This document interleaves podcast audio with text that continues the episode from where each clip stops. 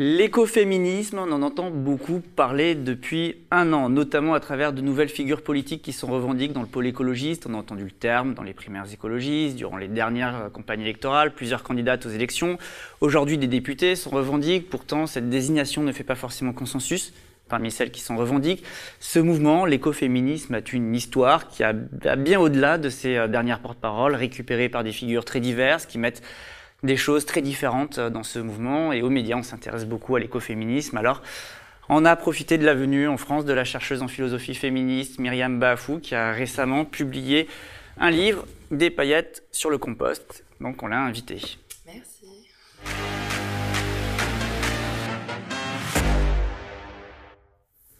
Bonjour Myriam Bafou. Bonjour. Vous allez bien Ouais, très bien. Alors, de passage sur Paris, on est très heureux euh, d'en profiter pour vous recevoir parce que ce livre, en fait, euh, bah, c'est un livre quand même qu'on a trouvé très intéressant parce qu'il parle autrement euh, de ce à quoi on est habitué quand on entend parler d'écoféminisme. Vous parlez d'ailleurs d'écoféminisme au pluriel.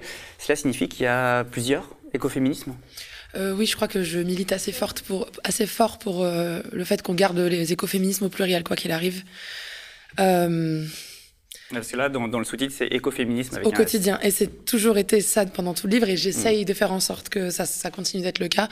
Euh, parfois par euh, facilité de langage, je l'utilise au singulier, mais je crois aussi que ça rend justice à l'origine en fait des écoféminismes ou même au début quand les mots ont commencé à exister et désigner en fait ces mouvements-là déjà ils désignaient en fait euh, quelque chose d'extrêmement pluriel voire incohérent à certains endroits. Et en fait c'est ça pour moi qui fait aussi la hum, beauté et la complexité de ce mouvement-là. C'est de savoir qu'il y a des espaces ou des îlots en tout cas écoféministes. Enfin, c'est comme ça que je le perçois. Écoféminisme c'est comme une espèce de cartographie un peu euh, assez grande avec plusieurs îlots, plusieurs euh, continents, plusieurs choses qui se détachent, qui se rattachent, qui se reforment. C'est assez euh, fracturé. Et en même temps, on peut faire des fils rouges en fait qui peuvent euh, euh, guider notre chemin écoféministe à travers euh, tous ces îlots-là. Donc, on parle de choses très différentes parfois. Oui, euh, on peut parler de spiritualité, on peut parler euh, d'antispécisme, on peut parler de décolonialité, on peut parler de euh, même de comment on dit euh, euh, bien-être, développement personnel féminin. Moi, j'aurais pas tendance à dire que c'est de l'écoféminisme Il peut y aujourd'hui. avoir une- un féminisme libéral comme un féminisme matérialiste. Ah, absolument. Vraiment de choses très, parfois même euh, qui s'opposent, quoi, très Complètement. contradictoires. Euh, les écoféminismes matérialistes euh, Mm. ont été historiquement assez opposés aux écoféminismes qu'on dirait spirituels aujourd'hui. Mm. Euh, moi, dans ce livre, l'idée c'était de montrer en fait au contraire quels espaces de dialogue en fait on pouvait on pouvait inventer ou redécouvrir en fait entre ces espaces-là.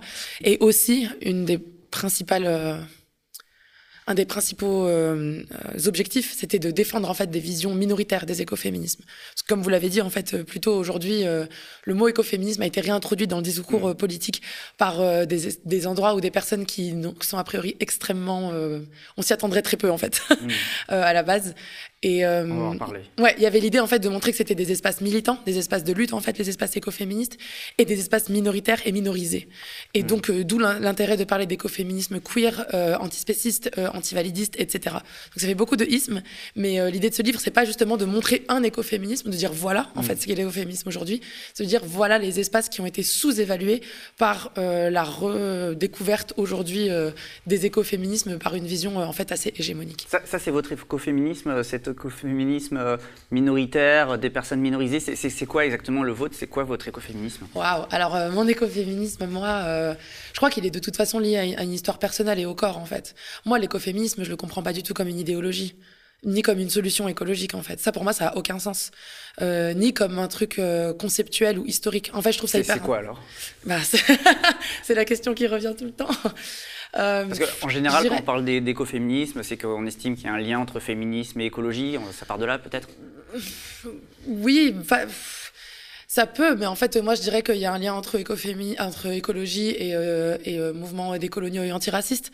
Par On exemple, ce parle d'écologie décoloniale aussi. Oui, mais qui pour moi est écoféministe aussi. Enfin, tu vois, il y a plein de trucs en fait qui pour moi, euh, la meilleure manière de les lier, ou en tout cas de le voir, c'est l'écoféminisme, les écoféministes. En fait, pour moi, c'est plutôt un outil d'analyse ou une manière de mettre des lunettes et de voir le monde, plutôt que de dire voilà ce que c'est, voilà quel groupe politique en fait on est. Il y a aucun groupe politique écoféministe euh, Mm. qui est labellisé et qui euh, et qui se réclamerait en fait d'une certaine définition assez fixe. Et pour moi, ça c'est déjà anti-écoféministe. Et du coup, c'est une manière de penser la politique qui est déjà euh, euh, beaucoup plus euh, instable, beaucoup plus humble, en fait, d'une certaine manière. Et ça, pour moi, c'est une manière écoféministe de faire, euh, d'être au monde. Et du coup, je dirais pour essayer d'avoir un semblant de, en tout cas pour moi, ce qu'est mmh. l'écoféminisme, c'est comment moi, en fait, dans ma perspective euh, de femmes euh, arabes issues des quartiers populaires euh, pauvres, TDS, chercheuses, enfin, tu vois, de toutes ces, toutes ces couches-là, toutes ces épaisseurs en fait de vie, de, de vécu, comment en fait j'arrive à me relier à quelque chose comme la défense du vivant en fait? Qu'est-ce que ça veut dire pour moi mmh. quand je me reconnais pas en fait dans l'écologie blanche mainstream Qu'est-ce que mais à quel moment en fait c'est valide À quel moment c'est légitime ce que je propose en fait mon projet on va dire politique pour le monde? Et c'est pour ça que là les écoféministes pour moi ils viennent nommer en fait des choses qui pour moi avant n'existaient pas.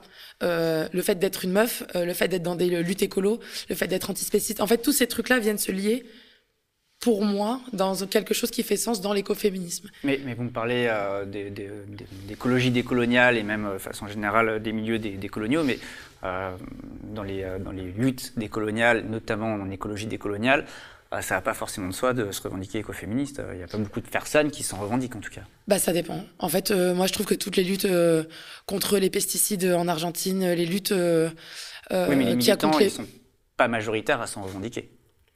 Je termine. les personnes qui sont qui défendent les pipelines mmh. en Amérique du Nord, en fait, tous ces espaces-là moi, je les analyse comme des espaces écoféministes parce que de fait, en fait, les mm. dynamiques de genre et les femmes et les minorités de genre sont déjà en fait en première ligne euh, de la destruction climatique mm. et sont déjà des, des places de choix euh, et de leader, en mm. fait, on pourrait dire, dans ces luttes-là.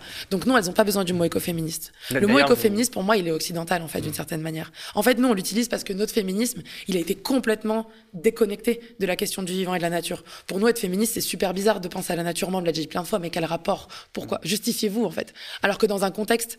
Euh, paysans, beaucoup plus agricoles euh, dans des pays qu'on dit du sud, du sud globalisé, en fait, on n'a pas besoin d'utiliser le mot écoféministe parce que les femmes, les minorités de genre, qui sont en fait euh, souvent les pourvoyeuses de nourriture, euh, de l'eau, qui sont vraiment en première ligne de tous les, les, projets extractivistes, en fait, c'est de fait, il y a comme une évidence en fait à, mmh. à, à euh, militer à partir du genre. Et en fait, quand on regarde les maires de Fukushima, euh, euh, les maires d'Ituzengo, à Cordoba, en Argentine, en fait, tous ces, tous ces endroits-là de lutte militante sont faits particulièrement par des femmes, des femmes autochtones, des femmes indigènes. Mm. Et de fait, pour moi, c'est une certaine manière écoféministe. Donc c'est pour ça qu'elles s'en réclament pas ou que ce mot-là n'existe pas là-bas. Mais ça veut pas dire qu'il n'existe pas et que c'est pas un outil mm. intéressant, en fait, pour analyser ce qui se passe en termes de défense du vivant par les minorités. D'ailleurs, dans le livre, vous vous attardez, enfin, vous parlez beaucoup notamment des femmes du Rojava et du Chiapas. Oui, qui sont des espaces, euh, pour moi, encore une fois, euh, euh, je sais pas comment dire, particulièrement écoféministes parce qu'ils sont en train de redéfinir en fait une nouvelle grammaire de comment penser la lutte écologiste. Et c'est pas simplement protéger la nature ou défendre des projets ultra enfin des projets oui ultra capitalistes qui viennent menacer en fait le, vivant et nier le fait que les ressources soient limitées. C'est de dire en fait comment un projet écologique doit être un projet social un projet où en fait les personnes pauvres, les minorités de genre, les handicapés, qu'est-ce qu'on fait en fait de ces gens dans un projet écologique? Et comment on reconnaît en fait leur, la spécificité de leur vécu euh, par rapport à la destruction climatique? Et euh, typiquement des thèmes comme le racisme environnemental ou euh, même les théories décoloniales, en fait, elles ont toujours mis ça au centre de fait, hmm. mais elles ne se disent pas écoféministes et moi, le truc intéressant qu'il y avait à faire dans ce livre, c'était en fait de replacer le débat. En fait, de dire les écoféminismes, ça parle pas de ça. Ça parle pas de députés au gouvernement qui veulent. Ça peut. Enfin, c'est, pas. Je suis pas foncièrement contre que ça existe, mais pour moi, il y a une espèce de. On fait, on, on, on fait bifurquer le débat et en fait, on disqualifie tout plein de sujets écoféministes. Je pense à Fatima Wassak avec le Front de mer, par exemple, ce qu'elle fait à Bagnolet. En fait, pour moi, il y a énormément d'interlocutrices écoféministes qui pourraient être hyper intéressantes. Voilà. justement, là, on n'est pas dans les pays du Sud, on est dans les quartiers populaires euh, d'Île-de-France. Totalement. Et tu vois, espace minorisé en fait. Hmm. Et comment on a euh, aujourd'hui euh, blanchisé et euh, enfin blanchi et embourgeoisé en fait un mot qui à la base pour moi définissait une lutte anarchiste décoloniale par les minorités. Dans ce livre, il y avait vraiment l'idée de replacer ça dans des situations quotidiennes, de quitter l'idéologie en fait, de quitter la, la grande définition conceptuelle de l'écoféminisme va sauver le monde. Enfin, moi, je ne pense pas du tout ça et je crois j'en ai un peu rien à faire. C'est étonnant de la part d'une philosophe. Complètement. C'est totalement étonnant. Mais en fait, euh, la philosophie, une fois qu'elle est euh, féministe ou qu'elle est décoloniale, en fait, elle apprend aussi à se, à se rendre plus humble en fait à comprendre le monde à partir euh, de perspectives très localisées. Mmh. Le postmodernisme, on pourrait dire que c'est ça aussi d'une certaine manière. Donc moi, ma philosophie, elle s'exerce dans l'ici et maintenant et dans les corps en fait. Et euh, l'idée du corps, comment un corps en fait peut être abîmé par le capitalisme, peut survivre, euh, peut résister. c'est quoi les espaces pauvres? Qu'est-ce que ça veut dire être pauvre en fait dans son corps? Qu'est-ce que ça veut dire être militant? Et c'est pas encore une fois des grandes idées. Enfin, ça peut, bien évidemment, qu'on a besoin d'un d'un discours en fait idéologique pour soutenir nos luttes, mais il y a quelque chose dans le corps en fait moi qui m'intéresse, dans le vécu et dans la façon dont les paroles en fait peuvent se délier. Et c'est pour ça que je prends des situations aussi banales qu'un rendez-vous chez esthéticienne ou un, dîner au restaurant. En dans le livre, oui. Voilà. Mais, mais, du coup, euh, parce que vous me parlez des luttes écologistes à l'instant, on parlait des luttes, par exemple, de Verdragon à Bagnolet avec Fatima Wassak, etc. Mais qu'est-ce que exactement l'écoféminisme apporte aux luttes écologistes? Pour moi, ce qu'il apporte, c'est l'abandon, euh, comment dire, du grand récit quelque chose comme les futures générations, quel monde va-t-on laisser aux futures générations de demain euh, Qu'est-ce que comment on peut réussir à mieux protéger la nature Ou en fait, euh, les, écoféminismes viennent dire en fait euh, aujourd'hui, comment dire Aujourd'hui, euh, la situation, elle est déjà, euh, comment dire, ici et maintenant. Il n'y a pas de ligne rouge, en fait, de collapsologie, de demain, il va se passer. C'est-à-dire qu'il y a déjà un effondrement Oui, alors moi, c'est pas les termes que j'utilise, mais en fait, pour certaines minorités, encore une fois, des minorités pauvres, racisées, le combat écologique n'est pas né il y a quelques années, en fait. Le combat écologique, c'est un, un, combat. Euh, de mémoire coloniale, c'est un combat de fracture euh, entre des territoires, entre des pays, entre des familles. Euh, de, classe également. De classe complètement. Et du coup, pour moi, l'écoféminisme en fait vient socialiser la lutte écolo et permettre de questionner cette neutralité un peu de l'humain.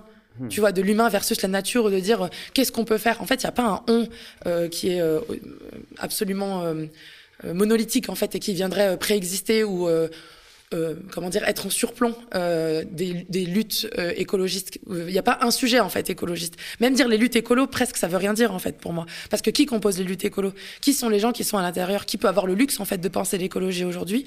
Et du coup, dans quels espaces minorisés? En fait, il y a de l'écologie, mais on la définit pas comme telle. En fait, c'est exactement ce que tu disais avant sur elles se disent pas écoféministes. Oui, mais parce qu'en fait, ce terme-là, comme il est inventé dans un espace spécifique, il permet que à une minorité de personnes de s'en saisir. Hmm. Mais plutôt comment on peut faire rebrousser chemin et dire en fait, dans les milieux féministes, dans les milieux féministes décoloniaux, dans les milieux féministes antiracistes, il y a déjà en fait la question de, la nature, et qui n'est pas dite mm. en ces termes, mais plutôt la question du vivant, et comment les corps survivent dans un monde abîmé ou en destruction en fait. Et c'est-à-dire que ce sont aussi des luttes sociales, quoi, et des luttes internationalistes euh, également. Pour moi, tout le temps, oui. Mm.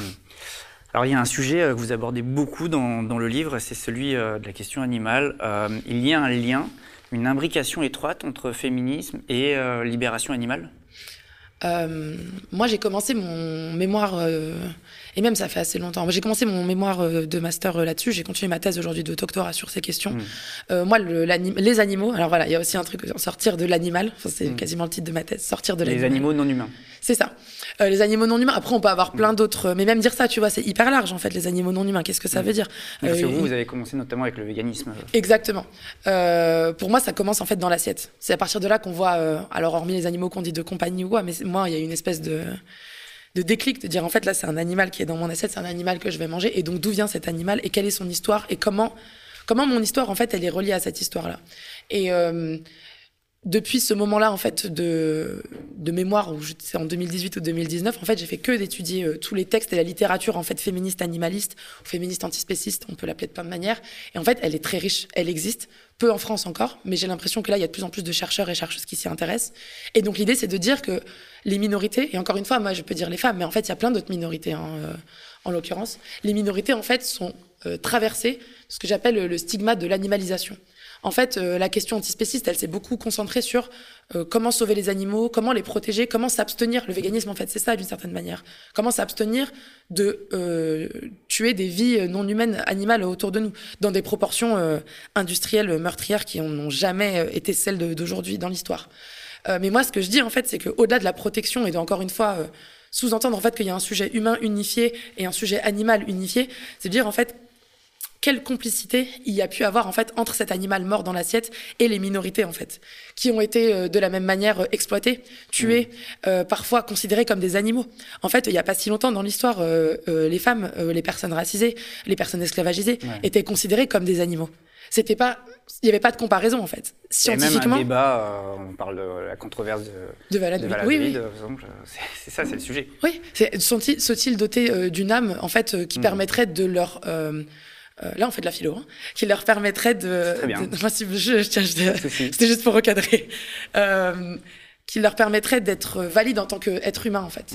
À, qui peut-on accorder l'humanité? En fait, c'est ça, moi, la question centrale de l'antispécisme. Qui est humain et qui ne l'est pas? Et en fait, si on pose cette question à l'échelle historique, on s'aperçoit qu'il y a plein de groupes. Euh, encore une fois, les femmes racisées, les femmes noires, on a utilisé leur corps dans l'histoire de la gynécologie, par exemple, ça n'est que ça en fait.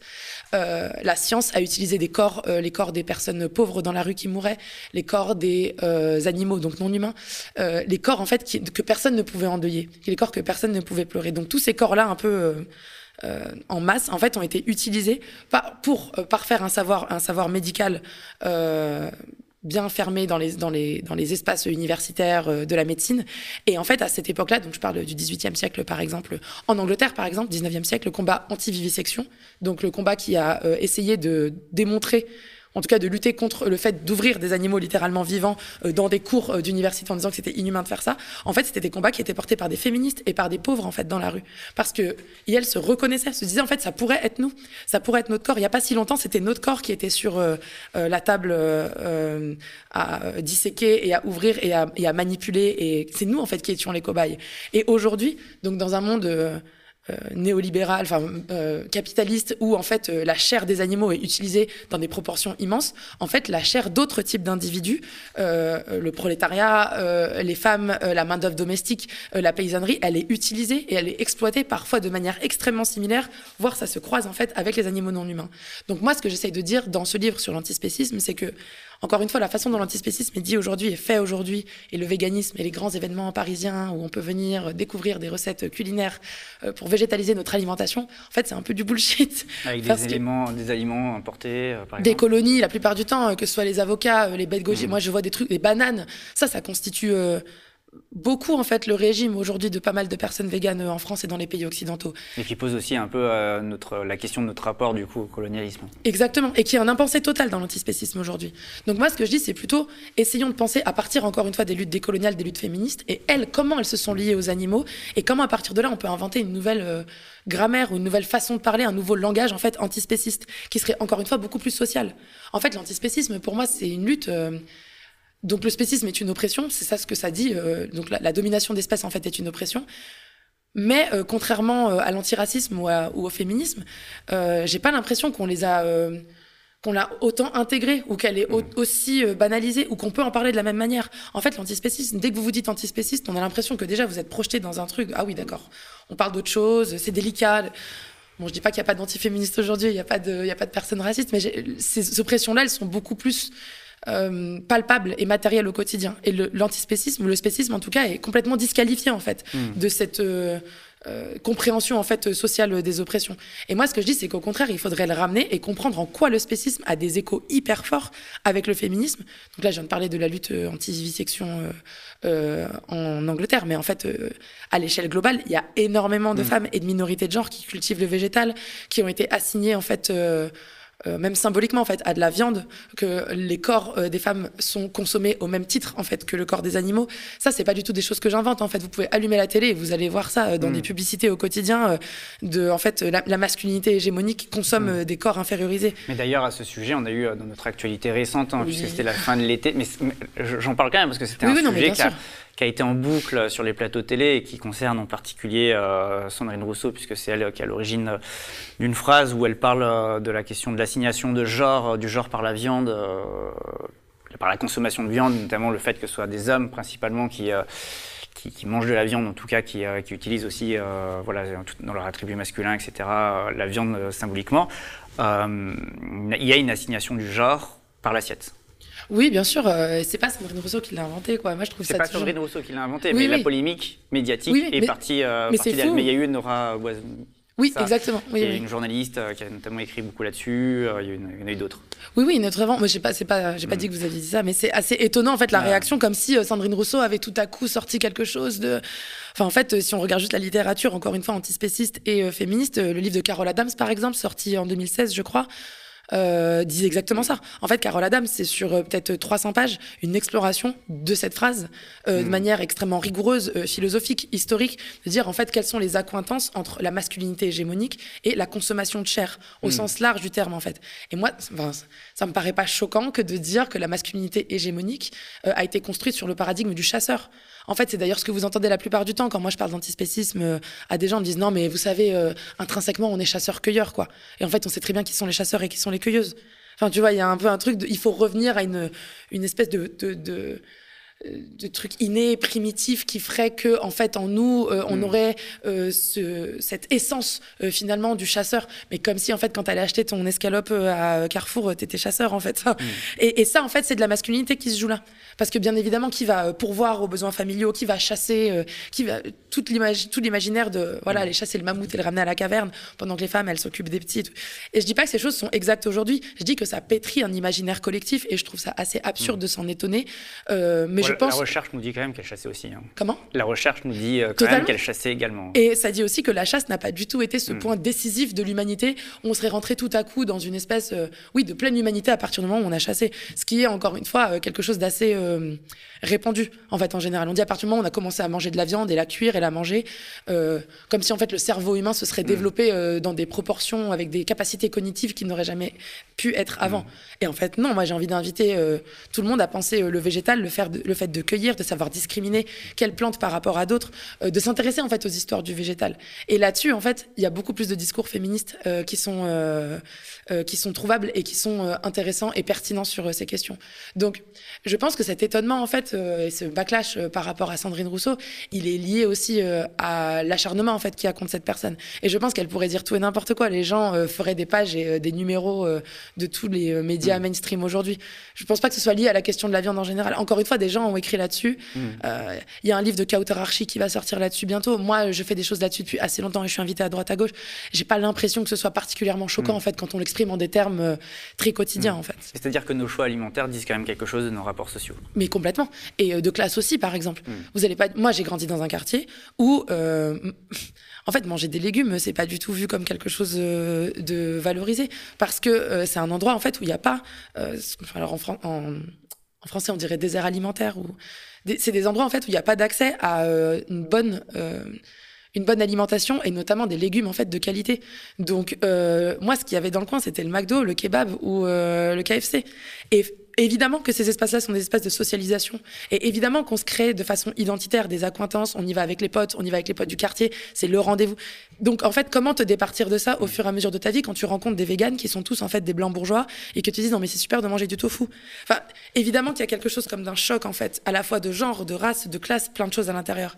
Et du coup, le véganisme n'est plus cette lutte où, en fait, on va chercher à atteindre une forme de pureté pour dire, en fait, je ne mange pas d'animaux, euh, mm. je suis quelqu'un d'innocent, en fait, où je me retire finalement de ce rapport de violence mais plutôt de dire en fait comment j'habite cette violence avec ce parcours-là euh, de personnes euh, qui n'a pas eu en fait accès à ces espaces euh, très propres en fait de l'alimentation. Et c'est ça moi qui m'intéresse aujourd'hui. Et c'est pour ça que quand je parle d'antispécisme, en fait, je veux parler de ces personnes-là qui sont beaucoup moins propres et beaucoup moins innocentes et beaucoup moins idéologiques dans leur rapport à la nourriture et à la viande. Est-ce que ça signifie que du coup, enfin, on parlait notamment de ces, ces liens décoloniaux, mais qu'il y a un véganisme occidental et du coup donc un véganisme décolonial?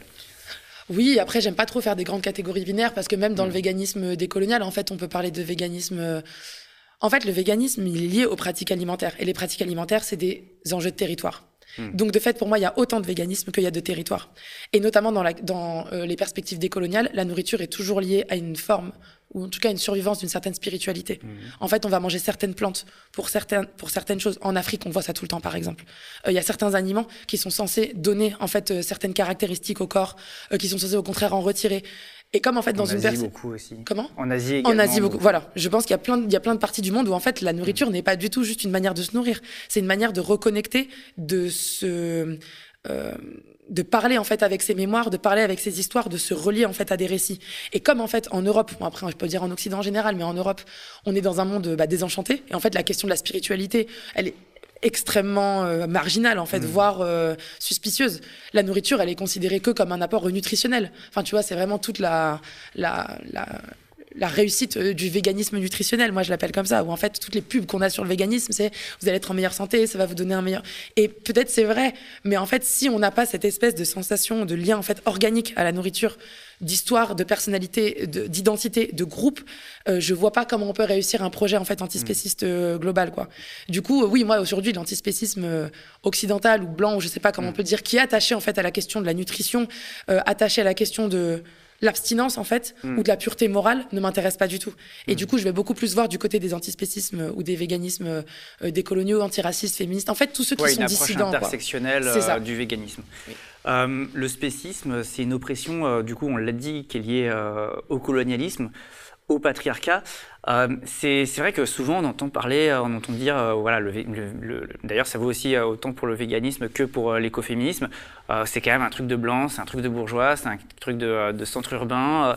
Euh, c'est quelque chose qu'on entend souvent. Comment s'en départir si finalement, en réalité, bah, en fait, tout ça euh, concerne euh, les quartiers populaires, mais c'est ce que je disais tout à l'heure, ils ne revendiquent pas forcément beaucoup de l'écoféminisme. Voilà, parce que justement, on se dit que l'écoféminisme, c'est les centres-villes. Mmh. Alors pour la question de l'écoféminisme, pour moi, c'est pas pareil que pour le véganisme. L'écoféminisme, pour moi, en France, on a vraiment une réception qui est extrêmement effectivement blanche, bourgeoise et intellectuelle de, cette, de ces idées, ce qui est extrêmement euh, étonnant en fait parce que pour le coup quand on va voir les écoféminismes ailleurs euh, même pour le coup dans des pays occidentaux comme les États-Unis ou euh, le Canada en fait tout de suite ça fait le lien aux questions de justice environnementale et de minorité. Donc il y a vraiment une spécificité française de se dire les écoféminismes sont liés à une espèce de catégorie très privilégiée en fait de la société. Donc déjà pour moi ça c'est presque on est déjà alourdi en fait par ces, mmh. par ces perceptions là dès qu'on parle d'écoféminisme euh, mais du coup, il faut juste revenir à la base. Enfin, moi, c'est vraiment. perception française, en fait. Euh. C'est ça. Euh, donc il y a un truc de revenir à la base, donc d'aller voir, et c'est vraiment ce que j'essaie de faire dans le livre. En fait, moi, dans le livre, j'ai pas euh, inventé quoi que ce soit. Je crois, j'ai juste essayé de mettre à disposition, de dire en fait, voilà ce qui existe euh, dans les courants queer, dans les courants alternatifs, dans les courants expérimentaux, dans les courants marginaux, si on peut dire, de la pensée, ce qui se fait sur les écoféminismes. Et presque, en fait, vous n'avez plus d'excuses pour dire que l'écoféminisme est blanc, en fait, aujourd'hui. Hmm. Moi, il y a vraiment un effort de pensée qu'il faut faire. Il y a pas si longtemps, on se disait pareil du féminisme, en fait. Moi, plein de fois, j'entends non mais le féminisme en Afrique, ça n'existe pas. En fait, à un moment donné, il faut aussi se euh, désactiver ou se, euh, se, départir de cette vision qui est très euh, essentialiste en fait, où on se dirait que de façon innée, ce mot-là est déjà lié à une catégorie sociale. Bien sûr que non. Faire ça, en fait, c'est déjà approuver la domination qu'il y a eu à un endroit, qui a été une récupération très tardive d'ailleurs des écoféminismes, qui pour moi peuvent être euh, défini depuis euh, l'avènement, euh, enfin je sais pas, depuis les premiers moments de la colonisation par exemple. Hmm. On peut dire que les premières résistances en fait territoriales par des minorités, c'était déjà en fait de, l'écoféminisme d'une certaine manière. Donc il y a vraiment pour moi un besoin de relire l'histoire écoféministe d'une manière décoloniale, d'une manière minoritaire, qui va prendre du temps et qui va pas être facile. Et pour les antispécistes, pour l'antispécisme en tout cas, euh, pour, pour moi c'est beaucoup plus difficile parce qu'effectivement en France et en Occident, on a vraiment eu une privatisation de cette lutte par une minorité très intellectuelle, très philosophe par ailleurs. beaucoup de philosophes, d'ailleurs l'éthique animale, c'est un champ de la philosophie hein, mmh. universitaire à la base. Donc il y a vraiment une volonté en fait pour moi de remettre ça dans la société et dans les luttes sociales. Et là par contre c'est vraiment d'aller voir... Euh, les groupes antispécistes euh, qui militent sur le terrain. Euh, je pense à L214, je pense à, PETA, je pense à tous ces groupes-là qui euh, font beaucoup de, un combat très médiatique en fait autour de, de, de, nos rapports extrêmement violents en fait aux animaux et de commencer à questionner en fait quel type d'humanité euh, ils promeuvent en fait. C'est-à-dire, certes, on dénonce ces violences-là, mais en fait, c'est quoi la suite? Si c'est en fait juste de produire plus de végétaux, mais en fait de rien changer euh, à la, au paradigme colonial, etc. Mmh. du monde. C'est-à-dire que ça pose une question structurelle. Exactement. En fait, bien évidemment que les personnes qui ont grandi en quartier, etc., elles n'ont pas du tout envie de se solidariser à cette lutte-là. Quel intérêt, en fait, on a, mmh. nous, à cette lutte-là, d'avoir juste plus de choix dans les restaurants parisiens, hors de prix, euh, d'avoir des options véganes. Ça n'a aucun intérêt. Mais par contre, d'aller justement euh, dans ces endroits-là euh, et de donner la parole, et c'est même pas de dire comment vous végétalisez, c'est surtout pas ça en fait le mouvement, c'est de dire quelles histoires antispécistes ou véganes il y a déjà dans les parcours de personnes racisées, antiracistes, minoritaires en fait en général. Et il y en a plein en fait. Mais juste ça correspond pas à l'idée, encore une fois, très propre et très euh, presque, je vais pas dire irresponsable, mais en fait, le véganisme, pour moi, comme il est présenté aujourd'hui, il a tendance à presque se retirer d'un dialogue, en fait, avec euh, le monde animal, avec, euh, c'est dire, en fait, on va, on va rien consommer, on va pas consommer des animaux, et finalement, la question ne se pose plus. Alors qu'en fait, dans un, dans un contexte justement décolonial, etc., on est déjà, on a déjà été en fait sali et piétiné et abîmé en fait de cette violence. Et du coup, comment nous on arrive à cohabiter avec elle tout en consommant de la viande? Enfin, tu vois, moi, pour moi, l'antispécisme que je promeus, euh, il n'est pas nécessairement mmh. un antispécisme qui est vegan sur tous les points. Tu vois, les personnes, euh, les, groupes autochtones ou indigènes qui chassent euh, en Amérique du Nord ou en Amérique latine. Exactement. En fait, qu'est-ce qu'on fait ça dans la question antispéciste? Quel rapport, en fait, aux animaux mmh. on peut dessiner qui soient des rapports stimulants, pertinents, viables, qui fassent de la place aux minorités, mais qui ne soient pas nécessairement la théorie presque totalitaire, en fait, des, des antispécistes aujourd'hui? Mais sans non plus rejeter l'antispécisme en disant c'est un combat blanc. Moi, je crois pas du tout à ça. Je pense que c'est une facilité de langage. En fait, les gens disent ça parce que elles n'ont pas du tout envie de s'attaquer mmh. justement à ce travail psychologique, mental, personnel et dans le corps en fait euh, de euh, comment cohabiter avec la violence spéciste qui nous habite en fait quoi qu'il arrive. Il y a quelque chose qui m'a beaucoup interpellé euh, dans votre livre, c'est à un moment donné vous dites que l'écoféminisme il doit rompre avec l'humanisme. Ouais. Que vous pouvez m'expliquer? Oui, bah, c'est très en rapport avec tout ce que je viens de dire, donc c'est dans la continuité. En fait, pour moi, à la base du spécisme, donc la domination d'espèces, en fait, on va dire que l'humain domine en fait les autres espèces non humaines. Et de fait, on va postuler justement une, unicité de l'humain. Ce que moi déjà je dis être faux, parce que dans les humains, encore une fois, comme je l'ai dit plus tôt, il y a des personnes qui ont été euh, qui ont migré en fait dans la catégorie des animaux à plusieurs moments de l'histoire, euh, que ce soit euh, des groupes colonisés, des groupes esclavagisés, des personnes handicapées ont été littéralement traitées, vues, administrées, gérées, exploitées mmh. comme des animaux. Il n'y avait aucune différence en fait. Et euh, pour moi, ce qui régissait en fait ce rapport de domination, enfin d'ailleurs je dis pour moi, mais je suis pas la seule, euh, c'est l'humanisme. Et en fait, l'humanisme, c'est toute cette idéologie qui est censée euh, nous faire croire, comprendre que le développement en fait ultime de la société, c'est un développement qui est lié à l'humain, à la pleine réalisation de la condition d'humain en fait, sous toutes ses potentialités et sous toutes ses formes. Et c'est un projet, le projet humaniste, donc qui naît au XVIe siècle, est très lié à un projet lié au, à un projet euh, politique à la qui, qui, mobilise des idées de progrès, de rationalité, euh, d'expansion et en fait de colonialisme. Mm. Le projet humaniste, pour moi, est nécessairement colonial à un endroit. Et ça, c'est quelque chose qui est encore très peu questionné dans plein de sphères.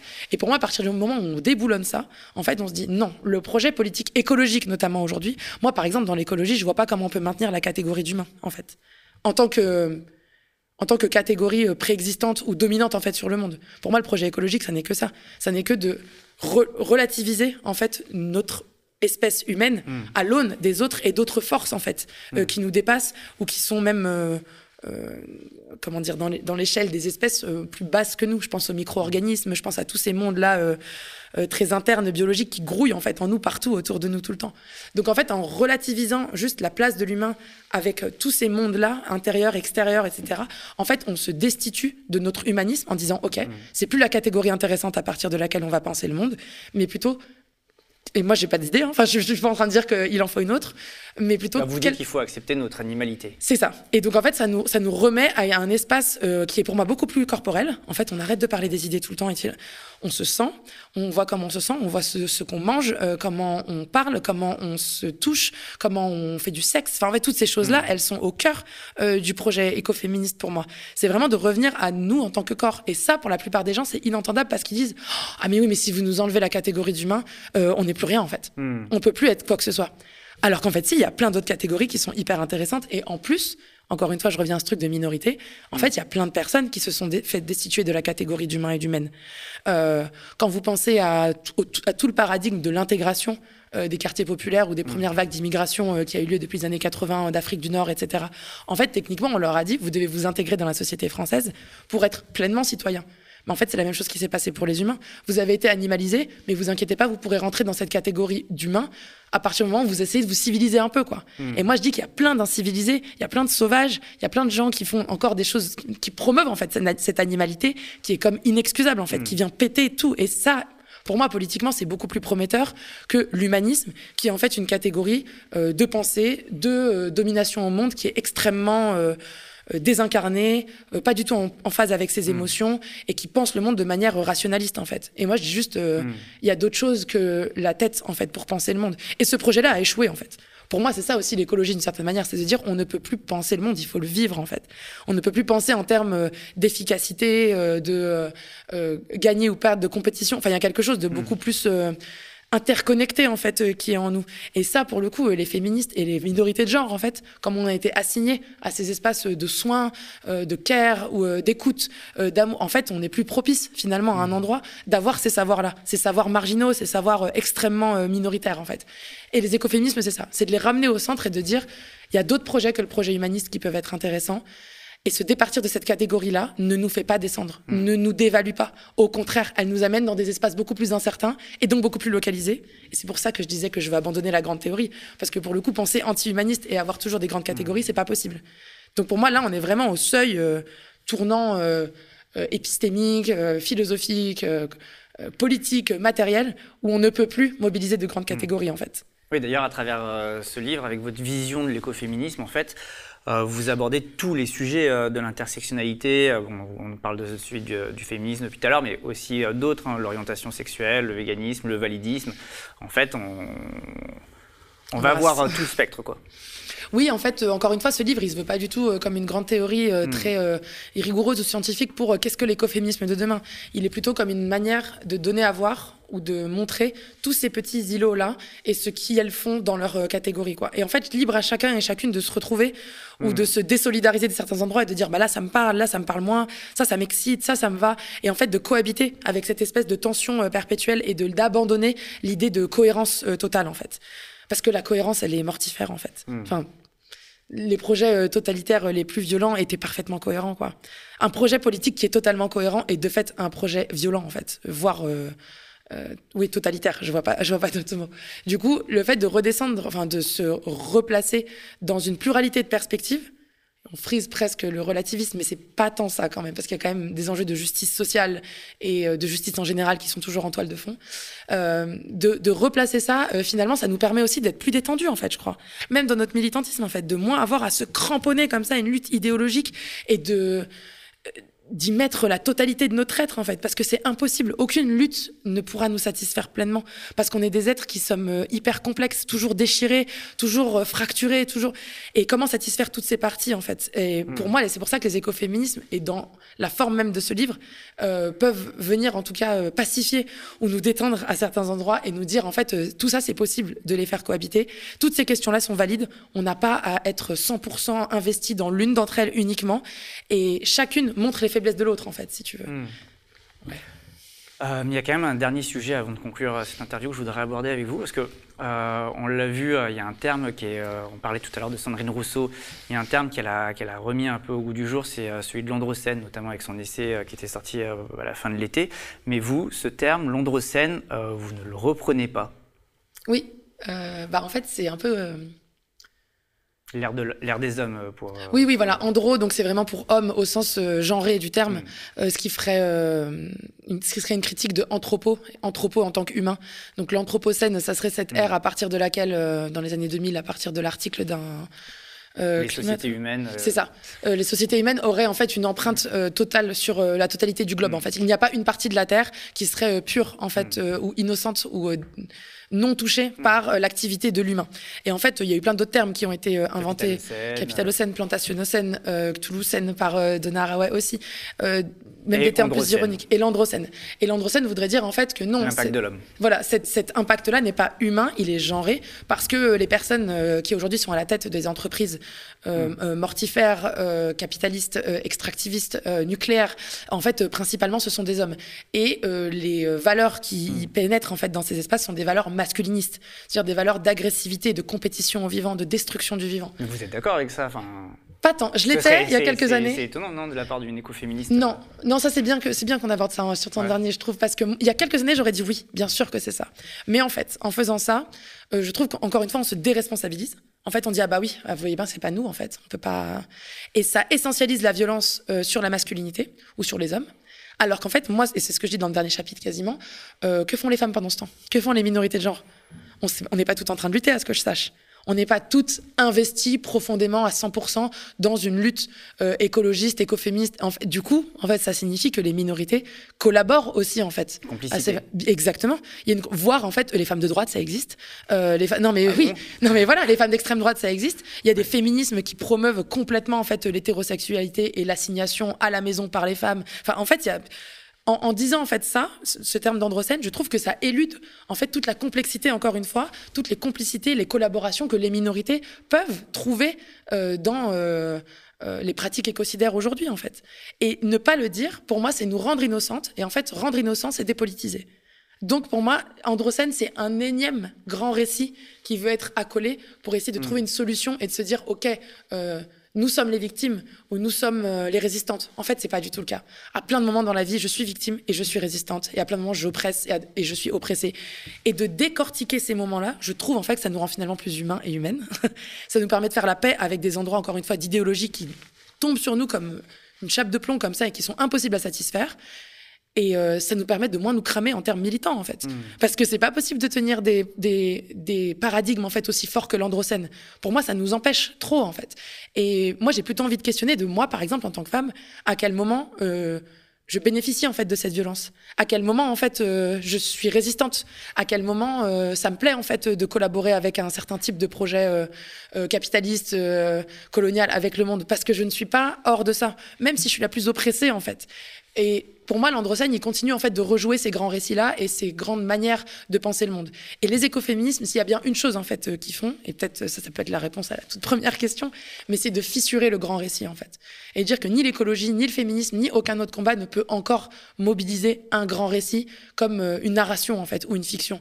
Et ça, euh, là, on atteint quelque chose de beaucoup plus fracturé et de beaucoup plus instable et de beaucoup plus fragile aussi politiquement. Je ne dis mm. pas du tout que j'ai des réponses sur euh, comment promouvoir un projet politique global à partir de cette pensée-là. Mais je pense qu'en tout cas, il est beaucoup plus inclusif, par mm. exemple. Parce qu'il permet aux gens qui ont été les plus disqualifiés, en fait, de toute politique, qui connaissent rien, en fait, à nos politiques, qui connaissent pas le nom des députés. Moi, j'y connais rien à tout ça. Hein. J'y connais rien du tout. Et pourtant, je pense que c'est important qu'on se sente valide politiquement, parce qu'à un endroit, l'oppression qu'on a vécue et les résistances qu'on met en place, elles sont révolutionnaires, en fait. Mais elles ne se euh, définissent pas en fonction d'une grande idée ou d'une grande revanche ou d'une grande. C'est pas là qu'on est en fait. C'est un peu dans les micro-négociations du quotidien. Et ça, je trouve qu'il y en a encore trop peu aujourd'hui. Ça s'appelle l'écoféminisme du quotidien d'ailleurs. Mais justement, vous me parlez euh, politiquement, ce sera ma dernière question parce qu'il faut qu'on conclue euh, cette ah, émission. Mais, plaisir, mais euh, on mentionnait Sandrine Rousseau tout à l'heure. On peut parler aussi de Delphine Bateau, mais Sandrine Rousseau justement, elle a médiatisé ce terme androcène. Elle a aussi beaucoup participé à médiatiser euh, celui de l'écoféminisme avec Delphine Bateau. Comment vous voyez l'émergence publique, euh, la médiatisation de cet écoféminisme, notamment depuis les primaires, euh, depuis la présidentielle en fait? Bah, sans surprise, je ne suis pas très ravie de cet engouement-là. maintenant, il me choque pas non plus, en fait. Enfin, je vois pas pourquoi il y a une espèce de oui d'émulation ou de, choc un peu global parce que le féminisme, en fait, ça a fait pareil. Hmm. On peut être écoféministe et député. Alors pour moi, non. dans, ma perspective, dans ma perspective, pas du tout, parce que l'écoféminisme, encore une fois, il, il, naît, il naît, tellement d'un espace de contestation radicale qu'il ne peut que se faire en dehors de l'État, en fait, par exemple. Hmm. Pour moi, l'écoféminisme, les écoféminismes, par essence, l'essence c'est pas le bon mot, mais par... Euh, factuellement, quand on mm. regarde en fait dans les euh, réalités de ce qu'on appelle le Sud globalisé là, euh, que ce soit euh, en Afrique contre les projets extractivistes, que ce soit en Amérique latine contre Monsanto et les pesticides, que ce soit en Amérique du Nord, que ce soit en Asie. c'est extrêmement bizarre de s'affilier à l'État ou de penser les, les, luttes pour le vivant et pour la justice environnementale à partir de l'État en fait. Parce que l'État mm. de fait, c'est un élément ou c'est une structure qui est complètement pressé ou euh, crispé dans euh, le capitalisme, dans le néolibéralisme, par les lobbies. Par... Du coup, c'est hmm. vraiment euh, faire une gymnastique de la pensée extrême, voire C'est-à-dire qu'écoféministe, c'est être révolutionnaire en fait? Ah, pour moi, oui. Ah, mais rien de moins que ça, bien évidemment, hmm. sinon j'utiliserais pas ce mot. D'ailleurs, j'utilise peu d'autres mots, en fait. Hein. C'est pour ça que ce hmm. mot, pour moi, il est si prometteur. Et c'est pour ça que je le défends aujourd'hui, que ce soit ici ou dans le livre, en fait. mais c'est quand même une tribune pour l'écoféminisme. Enfin, bah, ça dépend lequel. Parce que Sandrine Rousseau, pour moi, elle parle d'écoféminisme qui n'a rien à voir. Ne... En fait, si Sandrine Rousseau faisait le travail et vraiment mettait à disposition les pensées écoféministes, décoloniales, euh, queer, antiracistes, tout ce qui existe en fait dans le monde écoféministe, si elle faisait un vrai travail elle de le facile, bah non, puisqu'elle est dans une carrière. En fait, c'est logique, puisqu'elle est dans une volonté d'accès au pouvoir. Alors, elle, ce qu'elle fait, évidemment, c'est de l'écologie et du féminisme, mais je dis pas que c'est je dis pas que c'est mauvais. Aujourd'hui, on s'y intéresse un peu plus, on relit euh, Françoise de Beaune. Oui, oui, bah, oui, oui, d'accord. Mais, ça se fait peut-être au détriment aussi euh, des luttes écoféministes. De... Complètement. Des figures qui émergent, mais qui se. Parce qu'encore une fois, on a besoin de figures. Au détriment de l'ombre, enfin de celles qui sont dans l'ombre. Parce que c'est pas des héroïnes en fait. Mm. Et on est encore trop tributaire des grands récits, des grandes héroïnes des grandes histoires. Et en fait, à un moment donné, il va falloir qu'on sorte de ça et qu'on s'intéresse justement aux choses inintéressantes en fait du quotidien. Et ça, euh, Sandrine Rousseau, pour moi, elle peut pas trop le faire parce que même sans le vouloir en fait, la structure dans laquelle on lui donne une voix écoféministe, elle est trop pauvre. Mmh. Même moi, j'y arriverai jamais. Enfin, n'importe quelle personne, aussi révolutionnaire soit-elle, on la met dans un truc aussi euh, euh, enserré et, euh, et fermé en fait que l'État, les députés, l'Assemblée nationale, je ne sais quoi, parler d'écoféminisme, mais c'est une peine perdue en fait. Maintenant, une fois que j'ai dit ça, je tiens quand même à, à souligner, j'ai déjà dit en début d'émission, mais Sandrine Rousseau, elle est quand même victime d'une énorme attaques, enfin d'énormes attaques misogynes à son endroit qui sont euh, immonde en fait. Donc moi, j'ai pas envie de la disqualifier en tant que femme ou en tant que personnalité politique. Elle fait bien ce qu'elle veut en fait. Mais c'est vrai que l'écoféminisme que je défends, pour moi, Sandrine Rousseau aujourd'hui, c'est une, ennemie, c'est une ennemie politique en fait. Hmm. Delphine Bateau aussi. Je ne peux pas militer pour ça. Mais comme le féminisme en fait, Marlène Schiappa, son féminisme, euh, il me parle pas du tout. Comme l'écologie. Marlène en Schiappa, elle reprend énormément de termes. Euh, elle se revendique même sorcière. Voilà, non mais tu vois, c'est je peux pas ne pas me méfier. dans le féminisme et dans l'écoféminisme. C'est ça. Et je peux pas ne pas me méfier de cette récupération-là parce que elles, elles ont tout intérêt à euh, euh, digérer en fait euh, ces, mm. ces, mots, les faire digérer et les utiliser pour un projet politique qui est un projet de pouvoir en fait. Les écoféminismes, c'est absolument l'opposé. Je vous remercie Myriam Merci, merci beaucoup d'être venue sur le plateau du Média et d'avoir accepté notre invitation. C'est la fin de cette émission. Demain, vous retrouvez ma consoeur Nadia Lazouni à 18h30 pour Toujours Debout. Elle recevra Asdine Taibi maire de Stein, qui fait euh, l'objet d'attaques euh, notamment racistes et de harcèlement, euh, notamment de l'extrême droite.